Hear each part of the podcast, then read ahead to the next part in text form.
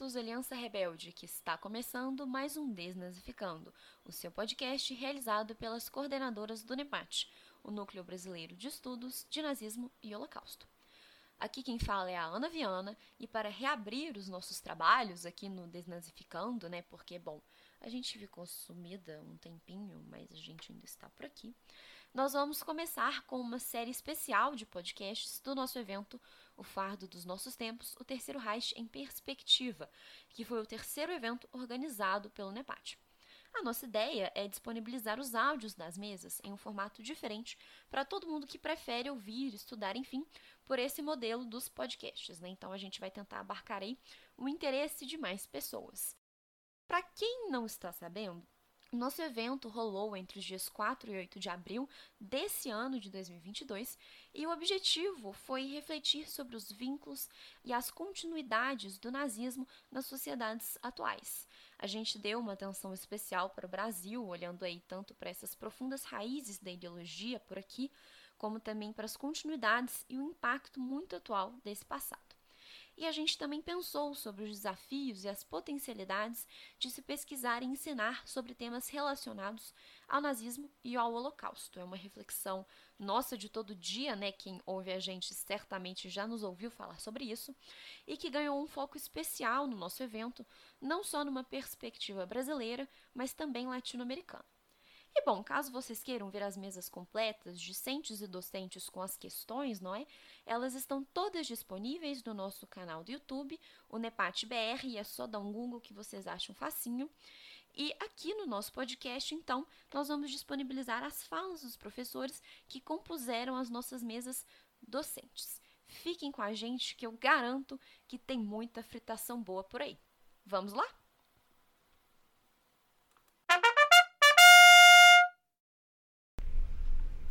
Esse episódio é o áudio da apresentação do professor Adriano Correia na terceira mesa do evento Tempos Ainda Sombrios, Hannah Arendt, hoje. O professor Adriano Correia já apareceu aqui como convidado no nosso podcast. Ele é professor de Ética e Filosofia Política da Universidade Federal de Goiás desde 2016. Ele concluiu o doutorado em Filosofia na Universidade Estadual de Campinas e realizou pesquisas de pós-doutorado na Universidade Livre de Berlim. É, e também é, The New School em Nova York. Ele é autor de Hannah Arendt, publicado em 2007, e Hannah Arendt e a Modernidade, publicado em 2014. O professor Adriano também é um dos organizadores do dicionário Hannah Arendt, publicado pelas edições 70, que foi lançado em março desse ano, e atualmente ele está concluindo um livro sobre a banalidade do mal, a ser lançado ainda esse ano pela mesma editora. Inclusive, né, esse é o tema da apresentação dele, que se intitulou A Atualidade da Banalidade do Mal. Obrigado, Maria. Obrigado às colegas do NEPAT. É uma alegria estar de novo com vocês aqui num evento com uma programação tão extraordinária e na companhia de Betânia, né? Então, para mim é realmente uma satisfação é, participar dessas atividades. Acompanho aí a, a movimentação que vocês têm, faz, têm feito, tanto no é, com o próprio evento, né, mas pro, é, com informações, sigo vocês nos canais que vocês divulgam. E esta ideia de um núcleo interdisciplinar, na verdade, né, que, que é, pelo modo como eu chego, principalmente a esse tema na aula diária, então sou muito grato também às contribuições que vocês vêm, vêm dando. Tá bem? Eu vou. Eu não sei o quanto o meu título vai fazer jus à minha apresentação, é, mas a minha ideia é defender que a arte tem uma contribuição fundamental é, que não tem a ver estritamente somente com aquele momento específico né, da dominação totalitária, mas como a Betânia é, chamou a atenção também, que nos diz respeito diretamente. Eu não pretendo fazer as conexões com o presente, mas assim como eu ali ouvindo a Betânia, fiquei pensando o quanto, é, e ela disse um, em duas ocasiões também, o quanto a abordagem tem a ver com a preocupação com o presente, eu diria que também, no meu caso, é, eu escrevi o texto pensando em nosso momento específico, né? mas não vou fazer a mediação. Eu acho que a gente pode fazer isso nas questões e cada um de nós, claro, é, em suas reflexões. Outra questão, antes de começar a ler o texto, é que, bom, eu vou poder pular várias coisas do meu texto, porque o grau de convergência do que eu tinha preparado com o que a Betânia apresentou, principalmente sobre ralé, massas, é, é grande, não é casual, eu, eu leio muito, e, e é muito importante para mim os textos que a Betânia tem sobre esse tema desde os anos 2000, quando, lá em, em Diálogos, Reflexões e Memórias, uma coletânea publicada pela editora da FMG, um texto dela lá muito importante, até seu livro mais recente, que vem de sua tese de doutorado.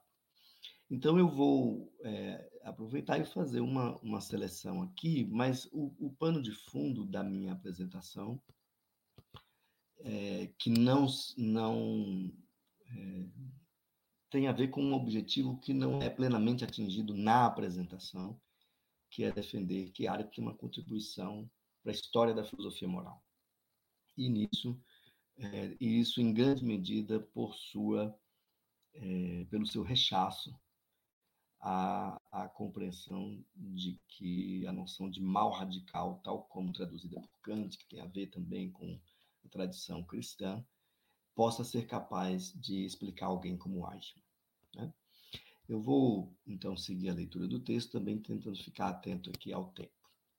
Então, em Origem do Totalitarismo, Arendt identificou vários personagens que para ela eram típicos e dotados de validade exemplar. Eles ajudavam a compreender o fenômeno totalitário, tanto por seu entusiasmo ideológico ou oportunista, quanto por sua eventual disposição para se ajustar a qualquer contexto, a qualquer custo. Já no volume sobre o antissemitismo, Arendt destaca o membro da ralé, caricatura do povo, como disse a Betânia, constituída por resíduos de todas as classes. É esse membro da que, por odiar a sociedade da qual ele é excluído, e o parlamento, onde não é representado, quando se envolve em política, geralmente em períodos de crise aguda, aspiram pelo homem forte, pelas consultas plebiscitárias e pela ação extra-parlamentar. Justamente por não jogar o jogo político da democracia burguesa do qual é expelido, tende a identificar as verdadeiras forças políticas naqueles movimentos e influências, essa é uma frase de Arendt, que os olhos não veem e que atuam nos bastidores, os judeus, os maçons, os jesuítas, etc. Já no começo, e aí eu pulei toda uma parte sobre as massas de ralé, porque eu acho que a Betânia é, contemplou e avançou, na verdade, porque aponta para uma reflexão sobre esses tipos é, com validade exemplar no presente. No começo da terceira parte, de Origem do Totalitarismo, no capítulo intitulado Sociedade Sem Classes, Arendt retoma sua caracterização do tipo burguês, que ela explora bem em, no volume sobre o imperialismo, e o situa no é, contexto do movimento do, do regime totalitário. Eu tenho um parágrafo longo aqui.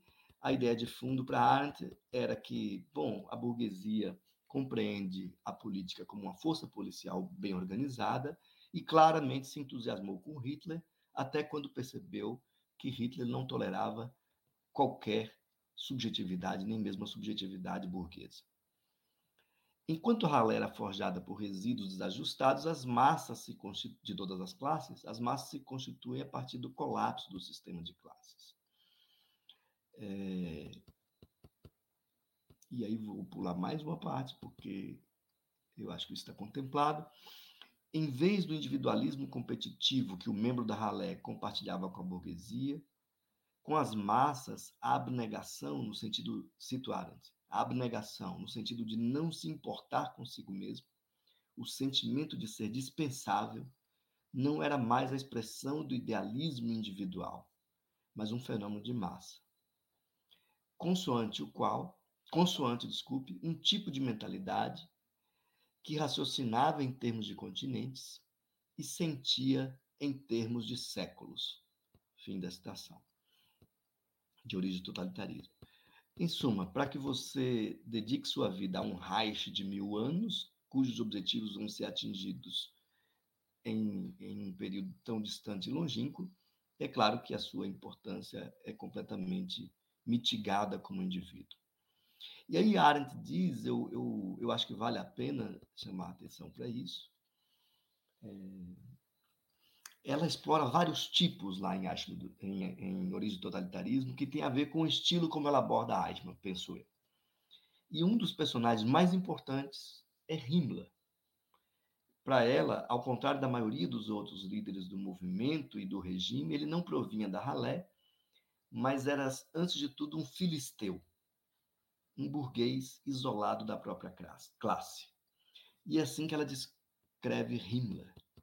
Ela descreve em outros textos também, mas aqui é, acho que vale a pena mencionar. Ele era, cito, mais normal, entre aspas, isto é, mais filisteu do que qualquer outro dos, dos primeiros líderes do movimento nazista. Não era um boêmio, como Goebbels, nem criminoso sexual, como Streicher, nem louco, como Rosenberg, nem fanático, como Hitler, nem aventureiro, como Goering. E aí, um parênteses, vejam como Arendt tenta situá-los. A, a categoria, por exemplo, de aventureiro é uma categoria importante na análise que Arendt faz daqueles que se engajaram na empreitada imperialista, eh, principalmente na África. Himmler demonstrou sua suprema capacidade de organizar as massas sob o domínio total, ao pressupor que a maioria das pessoas não é constituída de boêmios, fanáticos, aventureiros, maníacos sexuais, loucos, nem socialmente fracassados, mas, acima de tudo, de empregados e bons pais de família. O pai de família, como representante desse tipo burguês, eu vou pular isso aqui para não também. É, eu acho que isso pode ser dispensado, mas Arendt é, faz uma análise também desse personagem, o pai de família, que aí no período de incertezas do entreguerras, é, foi levado a, a, a, tomar decisões extremas e, com a organização de Himmler, pôs-se é, desresponsabilizado a serviço de uma máquina de destruição de extermínio. Né? É, no, eu vou seguir mais, mais próximo agora de Ashman, Jerusalém. No seu polêmico intercâmbio epistolar com Scholem sobre Ashman Jerusalém, Arendt reage firmemente a algumas ponderações dele sobre seu tom, sua falta de empatia e amor por Israel, mas parece concordar com ele em um ponto importante que considera, na verdade, bem mais decisivo. Uma troca de cartas entre Arendt e Gershom Scholem, que é são dos textos mais lidos e importantes para a polêmica em torno de Eichmann Jerusalém. Após destacar vários pontos que julgava relevantes, Scholem conclui sua carta, a que foi publicada com a, junto com a resposta de Arendt, porque há outras eu vou mencionar abaixo, com uma referência ácida à noção de banalidade do mal. Ele considerou a expressão nem um pouco convincente e, de, de resto, diz lamentar não ter qualquer coisa de positivo a dizer sobre as teses de Arendt no livro.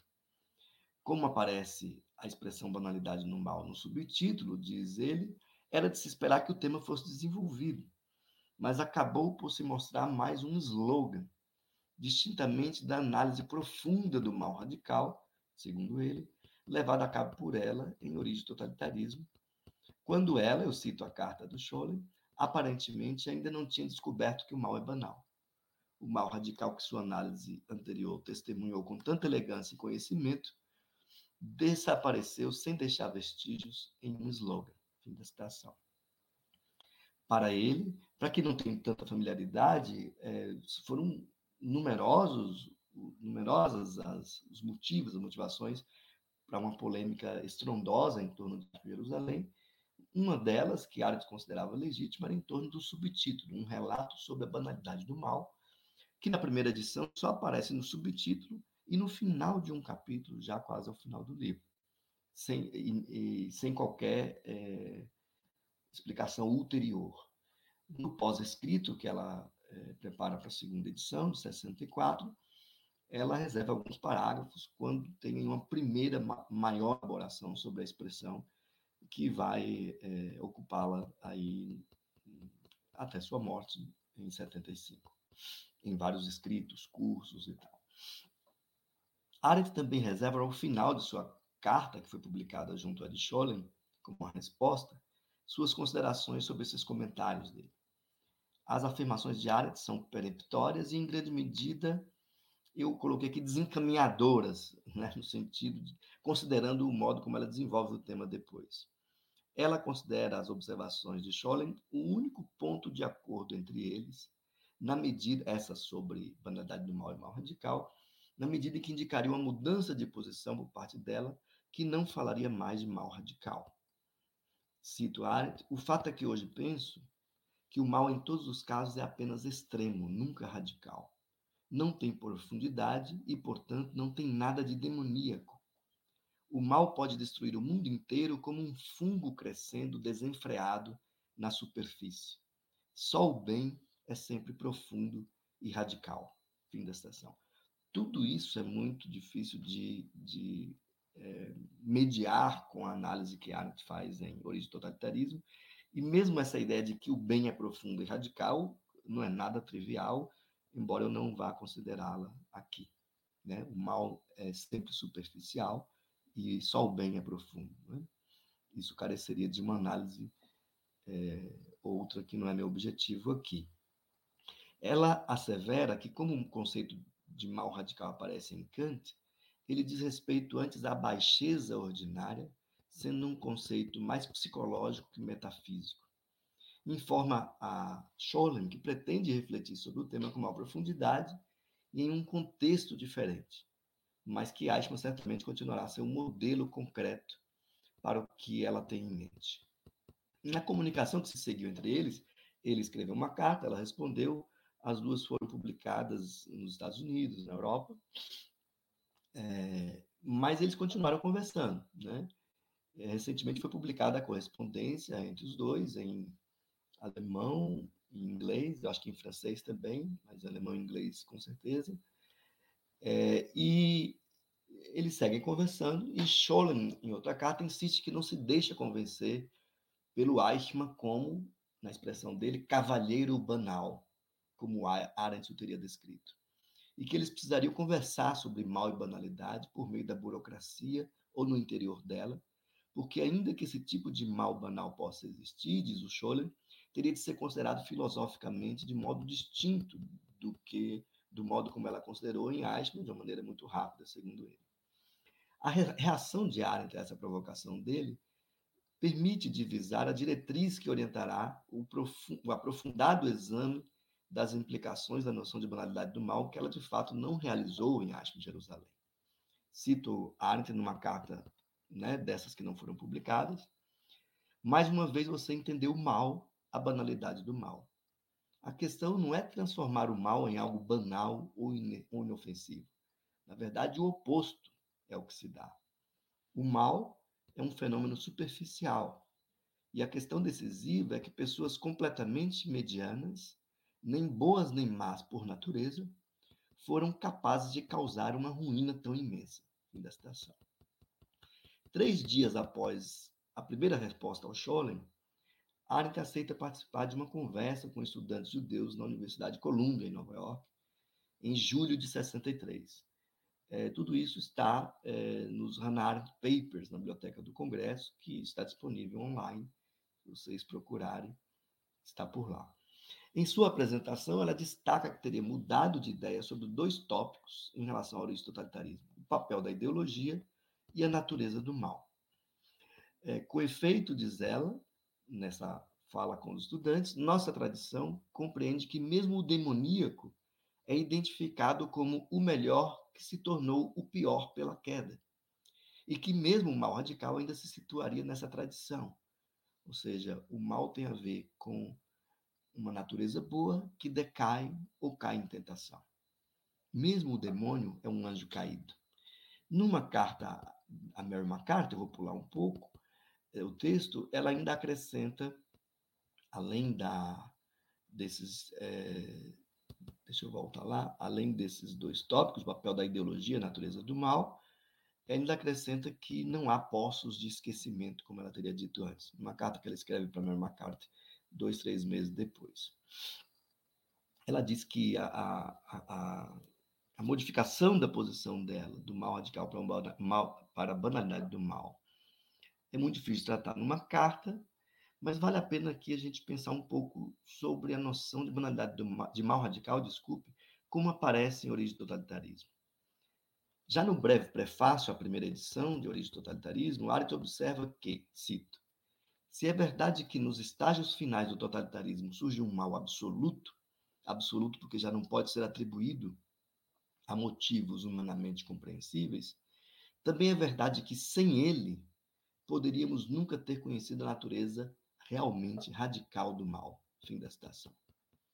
Arendt retorna ao tema precisamente no final de Origem do Totalitarismo, quando está a tratar do domínio total levado a cabo nos campos de concentração, no qual, nesse domínio total, os motivos humanamente compreensíveis, como ódio, egoísmo, inveja e outros, são dissolvidos em um contexto no qual, cito Arendt, é como se se pudesse tornar permanente o próprio processo de morrer e criar uma situação em que tanto a morte como a vida são retardadas com a mesma eficácia.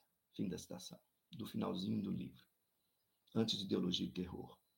É nesse contexto que surge um mal radical antes ignorado, diz ela, que lança a política em um jogo de tudo ou nada no qual a virtual vitória dos campos de concentração, com sua atmosfera de loucura e irrealidade, conduziria à ruína todos os seres humanos o mundo fantasmagórico dos campos produz como efeito mais tangível a igual superfluidade de todos os seres humanos.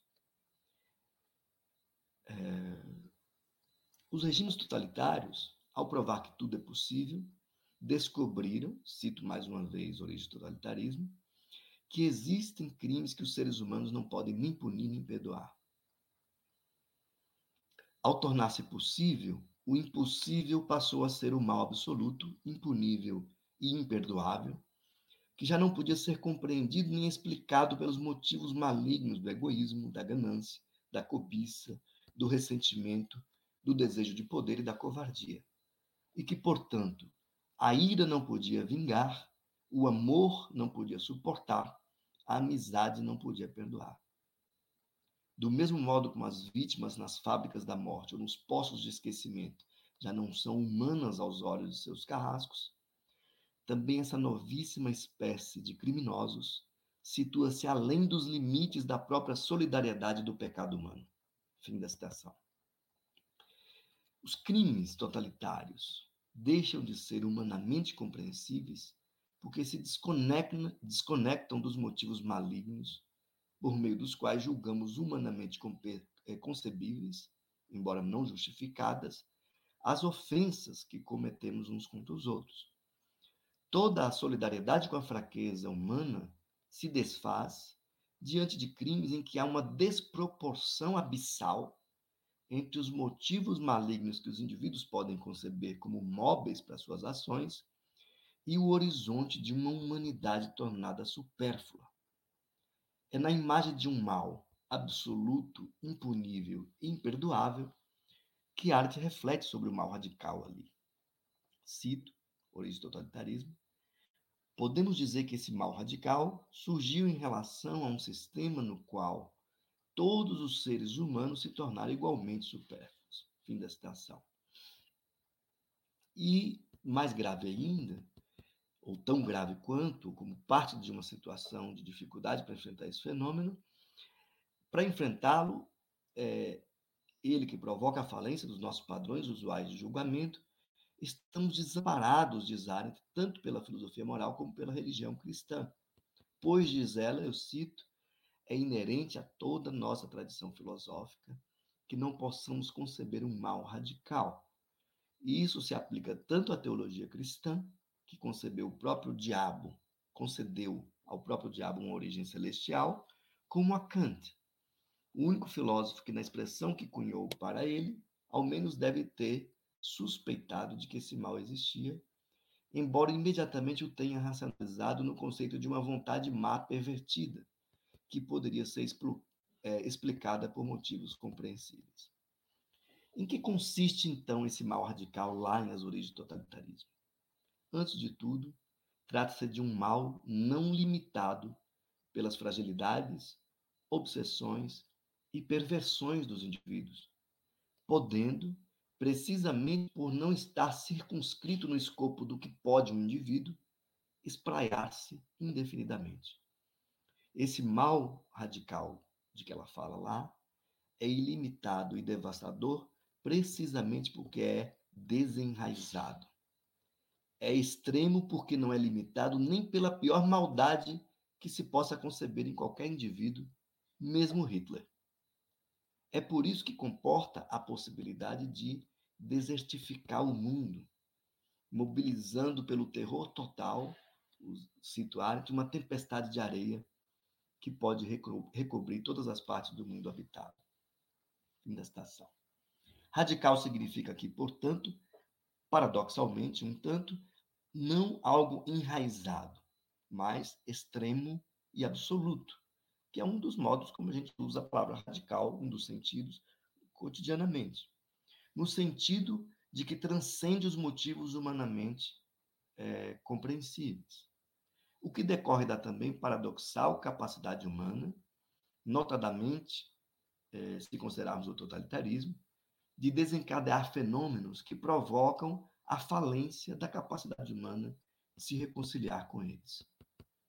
Se considerarmos a função desempenhada por Eichmann no combate no departamento 4B4, é, que apesar de não muito evidenciado no organograma da Gestapo, era o responsável pelos assuntos judaicos, não deixará de nos surpreender o fato de ele ser mencionado apenas uma vez em Origem do Totalitarismo, Eichmann, justamente quando Ark examina a morfia planejada do regime nazista, promovida por deslocamentos constantes dos centros de poder e pela criação de estruturas de fachada que ocultavam o verdadeiro centro do poder. No caso específico da questão judaica, precisamente o Departamento de Assuntos Judaicos da Gestapo 4B4. Apesar de sugerir que o verdadeiro centro da autoridade na questão judaica era esse departamento, e a despeito da centralidade dos temas do antissemitismo e da solução final para a sua análise do regime totalitário, Arendt não volta a mencionar Eichmann em Origem do Totalitarismo, mesmo na terceira edição revista, publicada após Eichmann em Jerusalém. É, em uma carta a Mary McCarthy, mais uma vez, em meados dos anos 60, é, na verdade em 63, né, desculpe, meados, não, início dos anos 70, 60, ela diz é, que estava, aí os termos são dela, tentada ou brincando com a ideia, Betânia mencionou isso, de conseguir que alguma revista enviasse para é, o julgamento. Né? E, e, ela diz, na, especificamente na carta Mary McCarthy, é, que, bom, é, seria um dos mais inteligentes do bando. Né? Mas, como a gente vai ver, é, embora certamente fosse incompatível com as análises de Arendt em origem do totalitarismo, que ela esperasse encontrar um monstro, né? com Einstein, ela deparou-se com alguém que dificilmente poderia ser tomado como um dos mais inteligentes do bando, como ela escreve na carta a MacArthur. Em Eichmann, Jerusalém, ela observa que, eu cito, Apesar de todos os esforços da promotoria, todo mundo percebia que esse homem não era um monstro, mas era difícil não desconfiar que fosse um palhaço. Betânia também mencionou isso. No prefácio adicionado à segunda edição, no pós-escrito, na verdade, de Aspe Jerusalém, a, a, partir já de uma polêmica é, estrondosa, como eu disse, em torno do livro, ela se demora um pouco mais e diz o seguinte: eu cito. Eichmann não era burro, foi pura irreflexão ou ausência de pensamento que o predispôs a se tornar um dos grandes criminosos desta época. Fim da citação. Em uma entrevista que ela concede a Joachim Fest, né, autor de uma aclamada biografia do Hitler, uma entrevista de 64, ela reitera que era que Eichmann era muito inteligente, mas ao mesmo tempo de uma estupidez ultrajante, que se traduziria na incapacidade de pensar do ponto de vista de qualquer outra pessoa. Bom, isso é muito, é, não é o objetivo do meu da minha apresentação, mas essa ideia de alguém inteligente que é estúpido ou incapaz de pensar ou de imaginar é algo central à análise que Arendt faz é, da importância de Eichmann para desafiar um certo cânon da filosofia moral e, e também o, a hipótese de que a consciência moral é algo que se possa presumir qualquer pessoa, a capacidade de discernir o bem e o mal, etc. Nessa entrevista à Festa, Joachim Fest, ela conta uma história que teria sido relatada por Ernst Junger em seus diários. É, ele teria, Junger, encontrado agricultores alemães na Pomerânia e um deles ao contar que recebeu um prisioneiro de guerra russo vindo direto do campo de concentração, faz a seguinte observação. Cito a carta de Arendt contando a história que o Jung, aliás, a carta não, a entrevista, a festa, contando a história que o Jung teria contado. São subhumanos, parecem gado. É fácil perceber. Eles comem a comida dos porcos. Fim da citação. E Arendt então conclui, cito de novo: esse indivíduo não percebe que isto é o que fazem pessoas esfomeadas e que qualquer um faria a mesma coisa do que esse soldado russo fugindo de um campo de concentração. Mas há algo ultrajante nessa estupidez, diz ela à festa. Continuo, fim da estação. Mas essa estupidez, a falta de imaginação, para figurar ou representar o ponto de vista de outra pessoa é apenas um dos traços do caráter de Eichmann, embora talvez o mais decisivo do ponto de vista moral e político.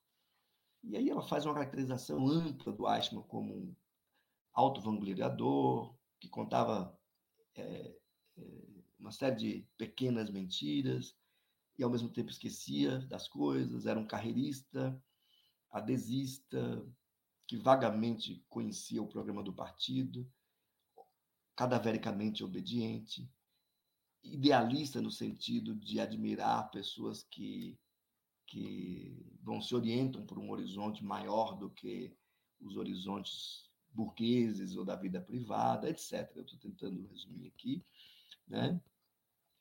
E ela diz, conclui assim, é, que ele era alguém normal, que em tempos normais dificilmente teria chamado a atenção ou se tornado um criminoso.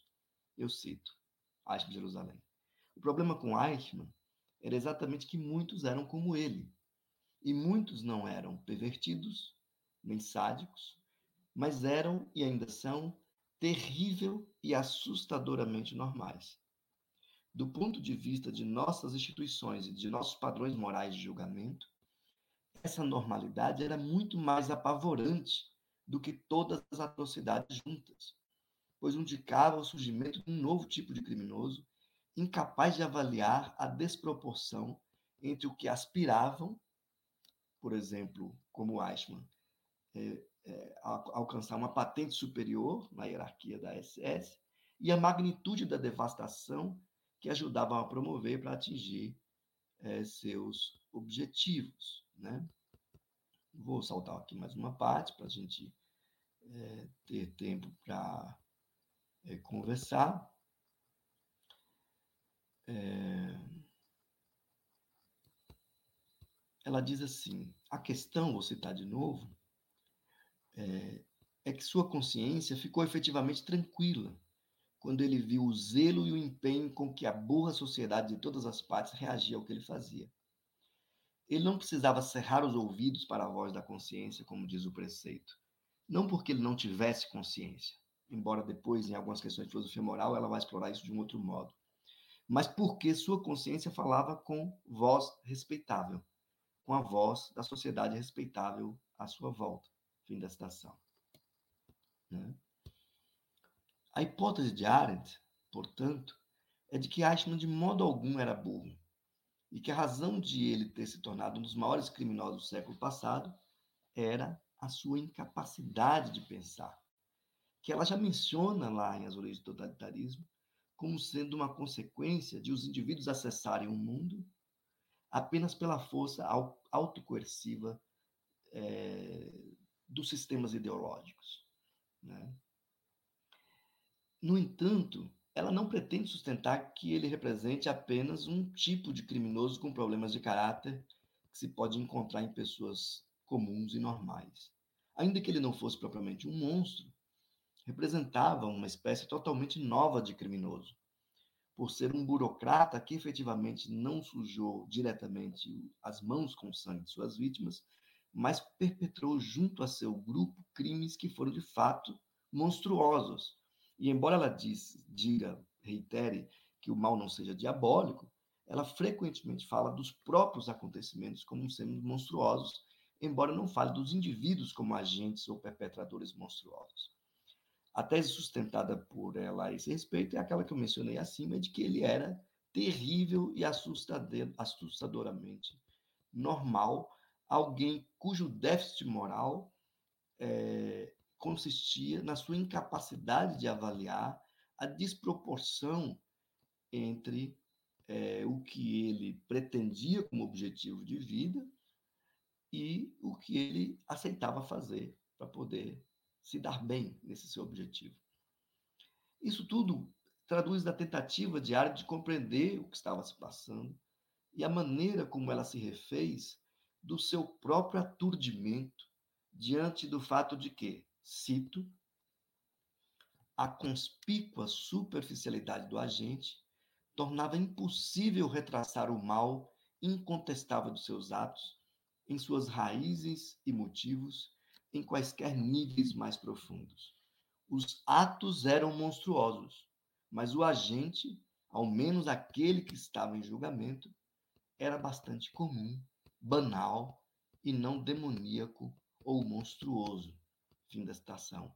É essa caracterização do Eichmann que vai ser decisiva para as reflexões que Arendt faz posteriormente a partir de responsabilidade pessoal sobre a ditadura, por exemplo, em algumas entrevistas, já de 64 e em textos subsequentes, sobre a incapacidade da filosofia moral, da tradição da filosofia moral, da história da filosofia moral, para permitir que a gente compreenda esse indivíduo, que não é um Iago, que não é um Ricardo III, né? que não, é, não corresponde à imagem dos grandes vilões que a gente tem frequentemente, diz ela, de recorrer à literatura para poder imaginar, não é? porque a nossa filosofia moral, toda vez que pensa esses personagens, é como se se dessem três passos para trás. Né? Isso acontece claramente com Kant. Né? Bom, o, o, embora a questão central aqui para Arendt é que o mal ao qual ela se refere não coincide com a maldade, que é tema da religião e da literatura, com o pecado e os grandes vilões que agiram habitualmente por inveja ou ressentimento, mas com toda a gente, é, se refere a toda a gente é, que não é perversa e que exatamente por não ter motivos especiais é capaz de um mal infinito. E aqui é uma outra questão importante. É, em uma anotação é, de 51, se eu não me engano, entre 51 e 53, quando ela no Diário de Pensamento, ela faz uma série de notas sobre é, a questão do mal radical.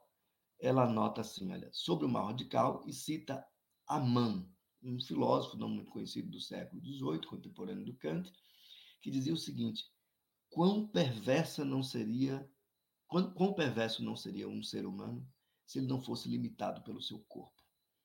E aqui a grande questão para Arendt me parece ser justamente essa estamos diante de algo que ultrapassa a maldade de que é capaz um indivíduo, mesmo o pior que a gente consiga imaginar. Né? Então, tem algo. É, não é possível compreender a banalidade do mal sem, sem compreender os elementos de contexto e os tipos de indivíduos mais suscetíveis a se deixar levar por uma grande onda é, que conduzida por uma grande massa de pessoas, né, em torno de é, vestígios ideológicos muito frágeis, slogans, frases feitas, etc, etc. Um sistema muito precário de articulação de uma ideologia. Eu vou começar a concluir. É... Para Arendt, é certo que boa parte dos diversos tipos de pessoas que se engajaram no totalitarismo nazista, dos sádicos aos banais, esses tipos representam um desafio e indicam a derrocada dos nossos padrões tradicionais de juízo moral, consoante aos quais o mal tem a ver ou com ignorância, ou com interesse próprio, desculpe, ou com ignorância, ou com interesse próprio que leva o indivíduo a ceder à tentação ou, para usar uma linguagem do Kant, abrir uma exceção para si mesmo, sem é, denegar a legitimidade da regra é, que está sendo violada. No caso de Eichmann, foi o descompasso entre a extraordinária superficialidade do agente e a espantosa magnitude de seus feitos que levou Arendt a compreender esse mal como sendo não radical no sentido de enraizado, mas como algo que pode recobrir e devastar o mundo inteiro precisamente porque se alastra como um fungo sobre a superfície. Ou como notara Jaspers, é, em uma carta de Arendt, a Arendt, lá em 46, sobre, falando sobre o totalitarismo, ele diz assim, cito Jaspers, parece-me que temos de ver essas coisas em sua total banalidade, em sua prosaica trivialidade, porque isso é o que verdadeiramente o que os caracteriza. Bactérias, prossegue Aspers na carta, podem causar epidemias que destroem nações, mas elas permanecem meramente bactérias. Fim da citação. Trata-se, enfim, de indicar que a ignorância, a fragilidade, a maldade deliberada e a dinâmica da tentação não são suficientes para a compreensão desse fenômeno novo e desafiador, é, simbolizado pelo Eichmann como um tipo. Com efeito, ela diz lá em, em Eichmann, Jerusalém, no final do capítulo Deveres de um Cidadão Respeitador das Leis, ela diz assim: No terceiro Reich, o mal perdera a qualidade pela qual a maior parte das pessoas o reconhece, a qualidade da tentação. Muitos alemães e muitos nazistas, provavelmente a esmagadora maioria deles, deve ter sido tentada a não matar, a não roubar, a não deixar seus vizinhos partirem para a destruição e a não se tornarem cúmplices de todos esses crimes, tirando proveito deles. Mas Deus sabe como eles tinham aprendido a resistir à tentação. Fim da citação. Ao caracterizar o Eichmann que se deu a ver ao longo do julgamento como um tipo ideal, dotado de validade exemplar, Arendt não faz uma biografia dele, ela parecia supor que a sua configuração como um tipo poderia operar na compreensão dos fenômenos contemporâneos que não se deixam subsumir sob a imagem do mal como cair em tentação, como mal que é ilimitado, que é precisamente por ser desenraizado das fragilidades humanas. A banalidade desse mal cristalizado na conduta de Eichmann se assentaria no fato de precisamente não possuir raízes, motivos egoístas, nem utilidade proporcional aos feitos. A banalidade do mal residiria nessa incongruência. Isso não quer dizer que todo mal seja banal, superficial, que todos os nazistas eram como Eichmann, ou que havia que há um Eichmann em cada um de nós, ou que não existam alguns numerosos Eichmanns por aí. Esta me parece ser uma contribuição fundamental de Arendt para a filosofia moral. A consideração de um mal desconectado das motivações individuais, sejam essas motivações virtudes ou vícios, consoante a qual os elementos de contexto que configuram a normalidade são decisivos na conformação do juízo sobre o bem e o mal, o certo e o errado. Além disso, é decisiva a insistência de Arendt que o pensamento crítico, a reflexão, são fundamentais para que a normalidade aniquiladora capture, é, não capture, mesmo os que dese não desejam ser maus, mas por sua disposição conformista para estarem sempre ajustados, acabam em tempos sombrios por serem vetores de um mal sem limites. Eu penso que é assim que eu tento compreender uma afirmação, para concluir, de Susan Neiman, por exemplo, em O Mal no Pensamento Moderno, ela que diz que é, as considerações de Arendt sobre Eichmann são a maior contribuição para se compreender o problema do mal no século XX. Eu penso que ela tem razão e eu acho que tem a ver com esse esforço de Arendt para situar esse tipo que é o Eichmann. É isso, obrigado. A gente pode conversar mais agora na discussão.